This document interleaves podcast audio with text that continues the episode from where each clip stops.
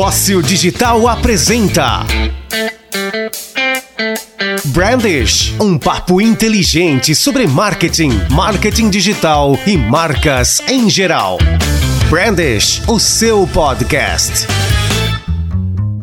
Tá chovendo aí, aqui tá chovendo. Bem, amigos do Brand, começando mais uma edição desse programa que fala sobre marketing, sobre marcas, coisas legais aí do mundo da tecnologia. No programa de hoje a gente vai falar sobre a Americanas, que adquiriu a rede social Scooby. Vamos falar também sobre a ferramenta de compra no Pinterest, que finalmente foi lançada aqui no Brasil. Vamos falar também do Boticário, todo mundo vai ficar cheiroso nesse brand. O Batman Day, que aconteceu também aí na última semana, que trouxe trouxe o bate-sinal para o Brasil e vamos falar também sobre a Mercedes-Benz que trocou as suas agências de comunicação no mundo inteiro. Meu nome é Diego Demati, eu falo de Criciúma no sul do mundo e comigo também. Aqui desse lado, Bruno Bonamigo falando da cidade de Vancouver, no Canadá e trazendo muita notícia boa aí para os nossos ouvintes, né, meu cara? Mentira, na verdade essa semana não teve muita coisa, né? A gente teve que caçar a notícia aí. Teve, teve. E aí, tá, tá calor aí? Como é que tá? Já tá ficando frio, né? Começando a dar aquela ciradinha né? Outono chegando. Aqui você deve estar tá ouvindo aí, não sei, não sei se o Max, nosso editor, vai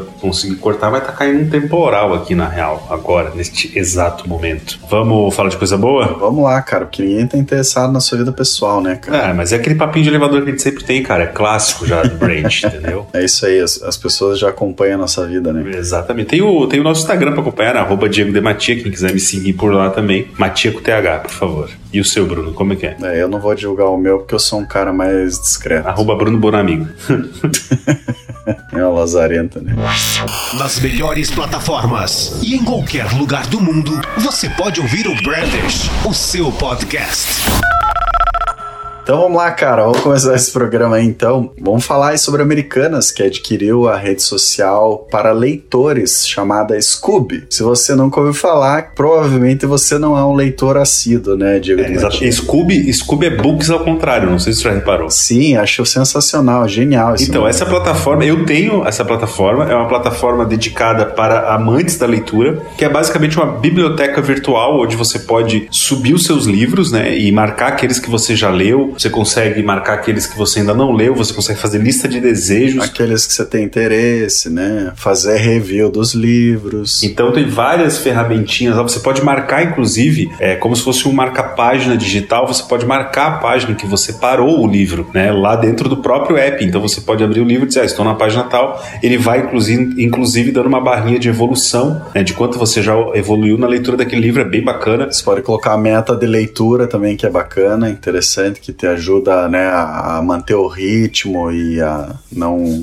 desanimar. É, eu não, eu parei de usar porque daí eu comprei um Kindle e aí no fim das contas acabo usando ali esse, esses tipos de, de, de, coisinhas bacanas, né? Mas eu usava muito no Scooby quando eu não tinha o Kindle, então fica a dica para você aí. Eu ainda uso, cara, ainda uso. Aliás, eu, eu acho que você é o único amigo que eu tenho no Scooby lá, cara. Eu não tenho ninguém no Scooby. cara, faz muito tempo que eu não entro no Scooby, cara. Mas é, eu usava bastante. Eu cara. ainda uso, cara. Eu, eu tenho lido, eu tô lendo um livro por mês aí, né? Normalmente. Aí eu eu tenho tempo para fazer um reviewzinho lá, para deixar meus comentários. É bom assim, eu nem coloco para as outras pessoas verem, mas para eu mesmo lembrar assim, né, das coisas que eu li e tal. E é bom que você consegue ver, né, toda a tua estante ali, tudo que você já leu. Então, eu acho, eu gosto muito do aplicativo, cara, e eu tenho há muito tempo já também. É, e Americanas comprou, mas naquela mesma vibe que a gente já conversou aqui de outras compras que eles fizeram, né, que é a questão de eles comprarem, estão comprando produtores de conteúdo e, e outros sites que tenham a ver com, com conteúdo, né? Para irem além da questão de só mostrar produto, só vender produto e darem aos seus clientes uma, uma ferramenta aí, né? Então o Scoob é isso, porque basicamente lá você pode indicar livros também e é bem provável que eles vão juntar a parte de livros da loja Americanas com o Scooby para que a pessoa possa comprar diretamente lá os livros direto da Americanas ali dentro. Né? E fazer os reviews, né, pelo Scooby. Exatamente. Eu até ia falar sobre isso, cara, porque é interessante, né? A Americanas, assim, foi bem vaga nos pronunciamentos com relação a isso. Eles só falaram que é um movimento estratégico e tal. Eles já vendiam livros, né, na plataforma da Americanas.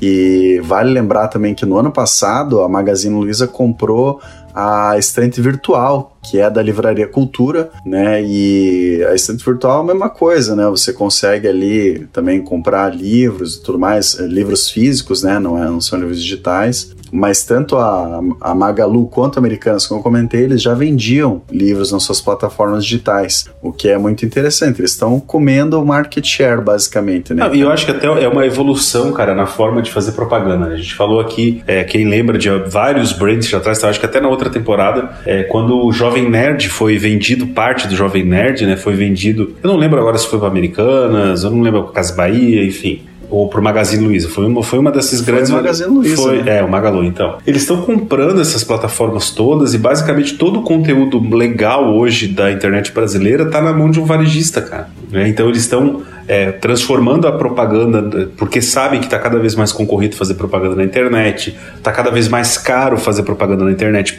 exatamente por conta da concorrência. E aí não tem nada mais fácil do que você vender algo se você está lá mostrando como é que funciona, fazendo avaliação, tendo review, né? No, nos Estados Unidos eu sei, pelo, que eu já li, que é muito forte essa coisa de review, né? das pessoas avaliarem e darem comentários, influencia muito na decisão de compra. Aqui no Brasil ainda está engatinhando essa coisa da galera avaliar e olhar, né? Eu sou um que já olho, né? As avaliações quando eu vou comprar alguma coisa. Se eu vejo que tem muita avaliação ruim, eu já não compro. Ah, mas eu fa já fazia isso há muito tempo, desde a época do mercado Mercado Livre, cara. Mas é, é interessante que, ah, como você comentou aí da aquisição né, da Jovem Nerd Jovem pela Nerd. Magazine Luiza, né? A gente pensa assim, ah, o Jovem Nerd é um, um, canal extremamente nichado, claro, já é muito mais abrangente hoje em dia, mas ele tem uma, uma audiência gigantesca e muito fiel. Então, assim, tudo que os caras recomendam lá, cara, a galera nerd vai comprar, entendeu? É, eu até comentei em outro brand também, lançamento de produto lá, é, os novos bonecos bonecos do He-Man, por exemplo, que o primeiro local de lançamento foi é, via Jovem Nerd. Os caras fizeram um review ao vivo no YouTube, por exemplo, sabe? E vende tudo, né? Vende tudo, cara. Então eles têm muita força. Aí você pensa, né, pô,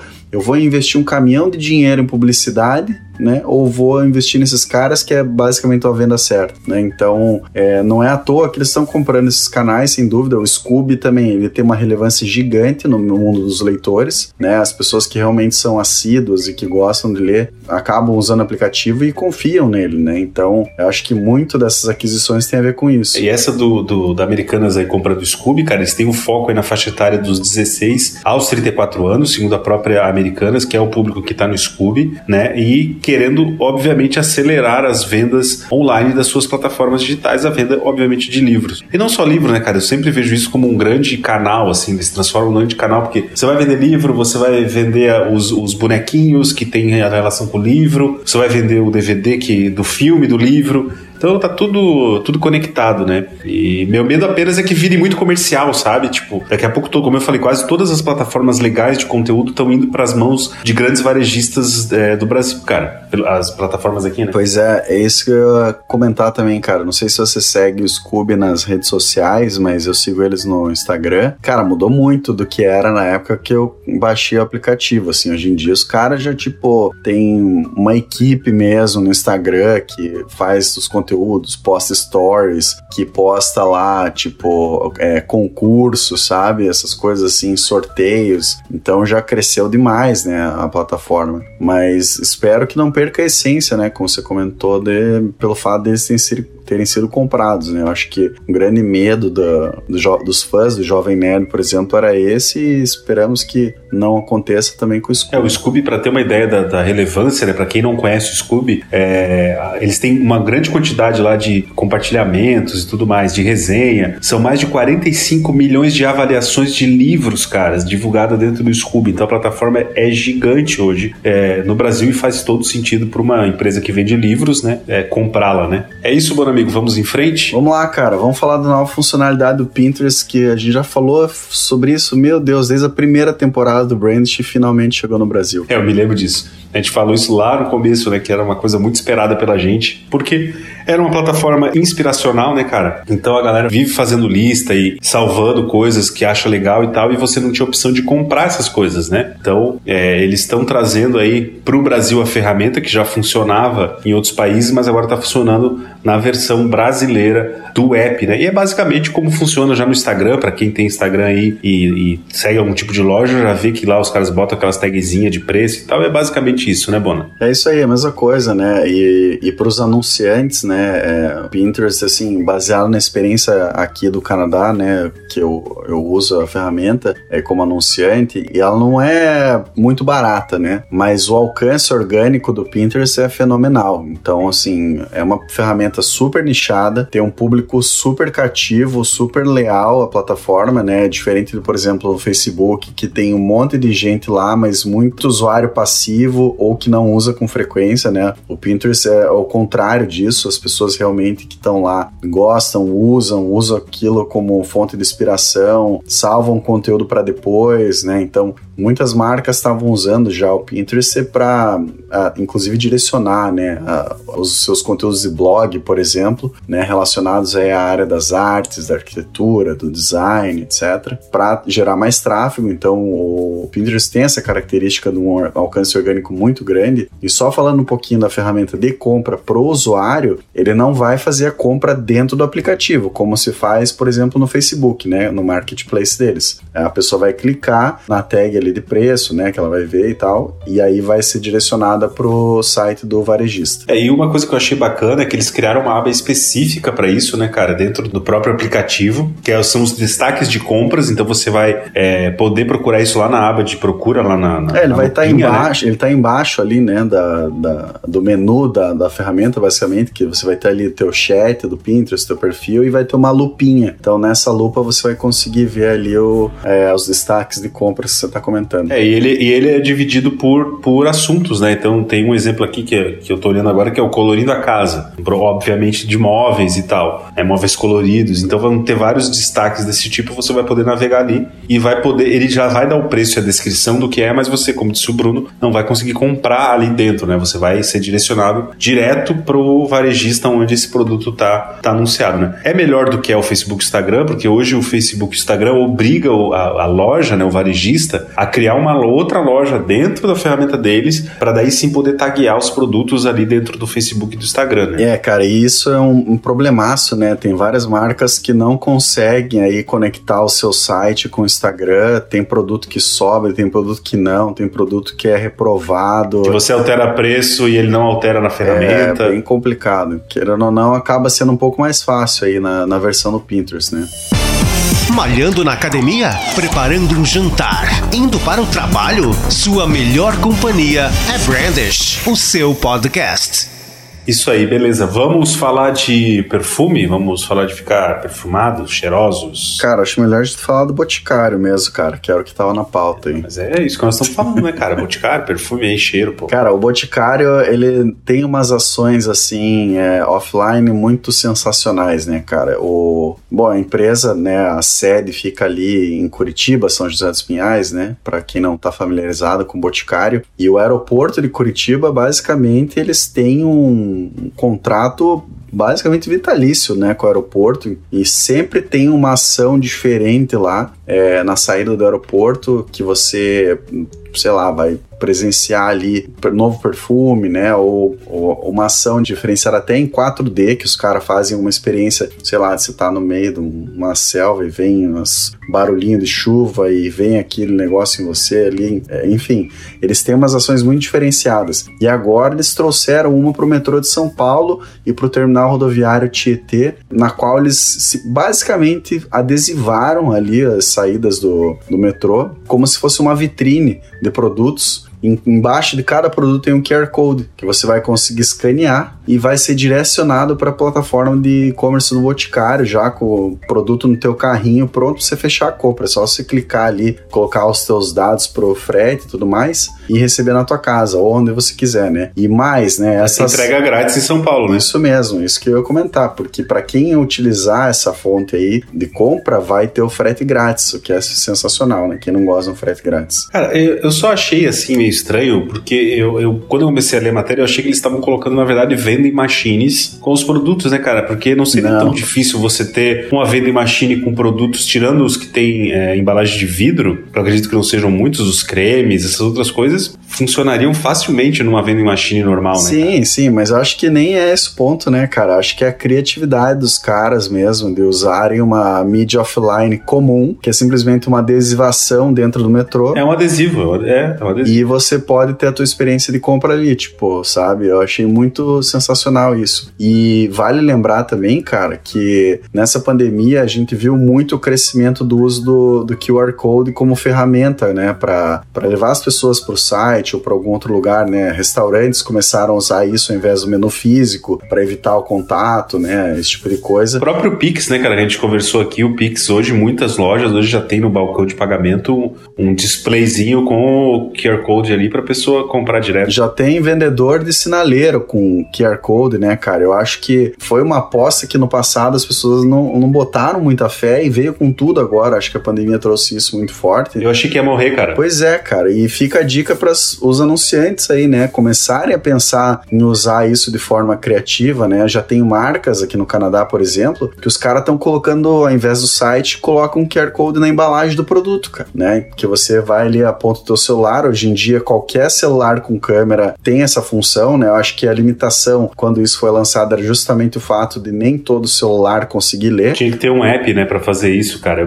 A minha aposta foi com- completamente contra, cara, o QR Code. Cada vez que algum cliente meu na época, a época falava sobre isso, eu dizia, cara, você tem leitor de QR Code no seu celular? Aí a pessoa olhava, ah, não tem, então não vai funcionar. Hoje não, é. Hoje qualquer câmera de celular, como você bem falou, tem a presença de um leitor incorporado, né? Então hoje faz muito mais sentido do que fazia na época. É, e assim, só trazendo uma dica um pouco mais avançada, caso alguém, é, alguma marca vá anunciar aí no outdoor, digamos assim, usando um QR Code, para você conseguir rastrear isso de uma forma muito legal, né, digamos que você está mandando a pessoa para o seu site e tal, você pode customizar essa URL que você vai mandar lá no teu QR Code para você dizer, ó, todo mundo que veio entrou no meu site veio diretamente do outdoor, né? Você consegue colocar alguns parâmetros na tua URL é, para ver, né, da onde esse tráfego veio e é uma forma de você mensurar a tua campanha.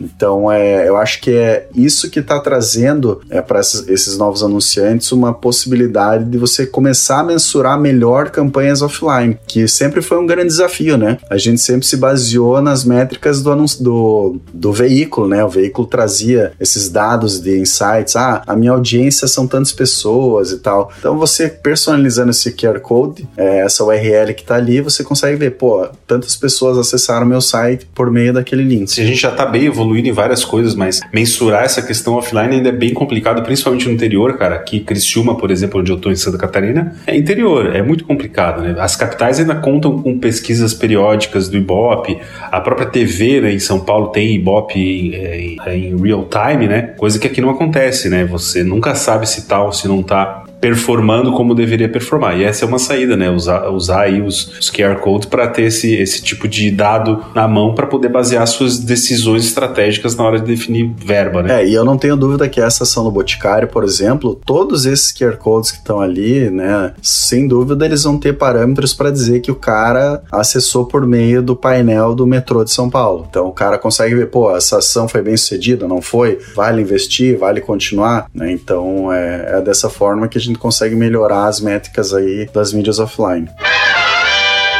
Cara, vamos falar de uma coisa nerd agora, né? O Batman Day, o dia do Batman. Eu nem sabia que tinha, cara. Pois é, cara. É desde a década de 70 já existe, cara. E ele é comemorado no dia 18 de setembro, né? Foi essa semana que passou agora. E algumas marcas aí acabaram fazendo uma graça, né? Lembrando a data, comemorando e tal. Mas o, o Santander foi além, né, meu amigo? É, cara, eu vou te confesso que eu não sabia que existia o Batman Day aí. Eu sabia do dia da toalha, né? E o dia do Star Wars também, sabia? É, essas coisas de nerds que eu sei, né? Então, aí o o Santander o que, que fez, né, cara? Criou um bate-sinal lá pra iluminar a sua fachada, né? O farol Santander lá, que eles chamam com bate-sinal, aquele famoso que aparece no seriado, que aparece no filme. Eu fiquei um pouco frustrado, porque quando eu vi a notícia, eu achei que eles tivessem colocado o bate-sinal no céu mesmo, para que todos vissem e que os bandidos tremessem. Porém, eles, eles projetaram, ficou legal, ficou legal. Projetaram num prédio, no prédio lá do Santander, em São Paulo. É que aí não ia ter como as pessoas saberem quem foi que botou o bate-sinal, né, cara? Ah. Se eles não colocassem na torre do Santander, como é que eles iam saber? Podia ter a bate-logo do Santander. Nossa. Não, imagina, né? Imagina, é, eles devem ter colocado essa projeção aí num prédio próximo, uma coisa assim, né? No, no teto, sei lá se poderia, porque aquele terraço ali do prédio ele é bicudo, não sei nem se dá para colocar um, um, farol ali. É, mas, mas sim, interessante, forte, né? A maneira é, que eles comemoraram o Batman Day e na verdade é uma, é uma data aí pro, pros nerds muito celebrada, cara. Inclusive no site da DC, se você entra lá no dccomics.com barra Batman Day, você tem uma infinidade de conteúdos ali nessa data, ainda tá disponível, acho que ele fica aí, é, não sei se isso é para sempre ou é só durante o mês, enfim, mas você tem lá audiolivros que você consegue ouvir, tem alguns quadrinhos que você consegue ler, tem aplicativos você pode baixar, tem jogos, né? Tudo relacionado com o Batman. E o Batman já visitou o Brasil também, né? Outras vezes. Já, já tiveram algumas edições aí de quadrinhos aí que ele esteve no Brasil, mas vamos ser bem sinceros, né? Gotham City fica no chinelo perto do crime Sim, organizado exatamente. do Brasil, né? Então, aqui, ó, tem uma lista aqui, até o, tu que pegou isso aqui, né, Bona? Ele teve aqui em 1991 numa numa HQ que é O Idiota, na época. Ele teve também nas Aventuras de Batman e Robin de 1997. Ele foi para a Amazônia aprender a Era Venenosa. Ele esteve aqui também em 2013, no ano zero do Batman, conhecido como a série dos Novos 52. Ele teve aqui no. Eu achei muito massa que eles, tra eles traduziram Injustice para Injustiça 2, de 2017. Ai, cara. E Batman O Mundo, de 2021, que essa é uma, é uma comemorativa, né? Que eles lançaram, né? Que é com ele andando pelo mundo inteiro e tal, não é isso? É, isso mesmo. Enfim, para quem é fã de Batman, de quadrinhos e entretenimento, vale a pena dar uma olhadinha no site lá, tem bastante conteúdo bacana. É dccomics.com/barra Batman Day. Papo inteligente e descontraído? Brandish, o seu podcast.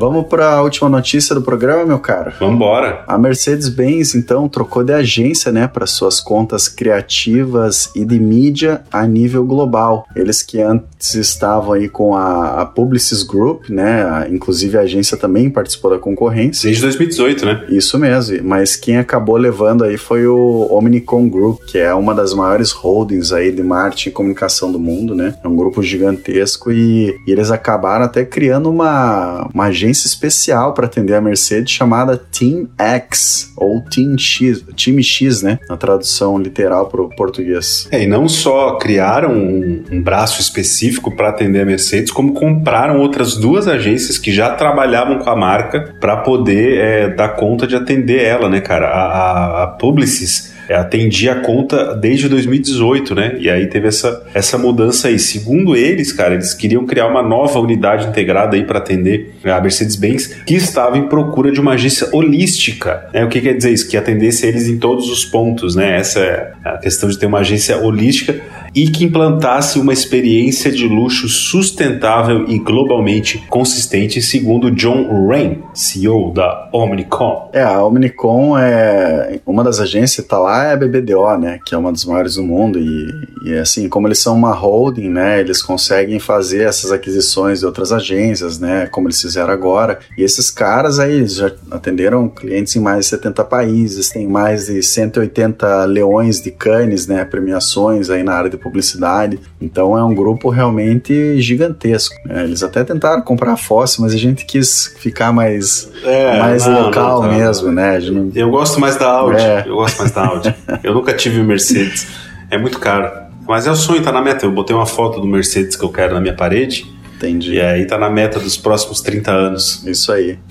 É, Quem sabe chegar lá. É isso aí, cara. É, mas essa última notícia é só uma, um movimento de mercado, né, cara, é, que acontece aí. E essas concorrências, né, para quem não é familiarizado com o mercado de publicidade, elas são bem agressivas, né? É, é um processo que demora aí às vezes meses, né, que a, as agências... muita grana, né, cara? Exatamente, põe muito dinheiro, né, para apresentar uma, uma campanha, uma solução solução ou qualquer coisa que seja o pedido do cliente para mostrar o quão bons eles são. Então envolve uma equipe gigantesca de pessoas só para participar da concorrência, né? Então é um processo bastante burocrático, moroso, custoso, mas que no fim das contas, né, o, o, vencedor aí vai se dar muito bem. Infelizmente, aqueles que não são selecionados acabam perdendo, né, tendo um prejuízo aí. Eu sempre penso no inferno logístico, né, cara, porque quando a gente fala de uma concorrência dessa, a gente tá falando, quando a gente fala em agência global, né, para quem não, não entende aqui do mercado de propaganda, é uma agência que vai atender eles no mundo inteiro. Então, a agência do Brasil vai ser uma agência do grupo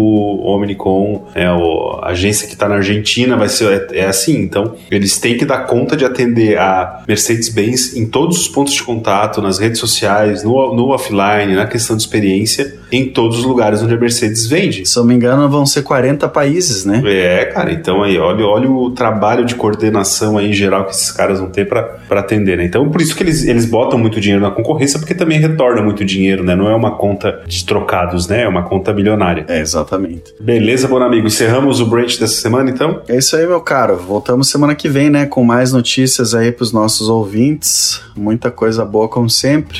E valeu, gente. Nos falamos e até a próxima semana. Um abraço. Até mais. Tchau.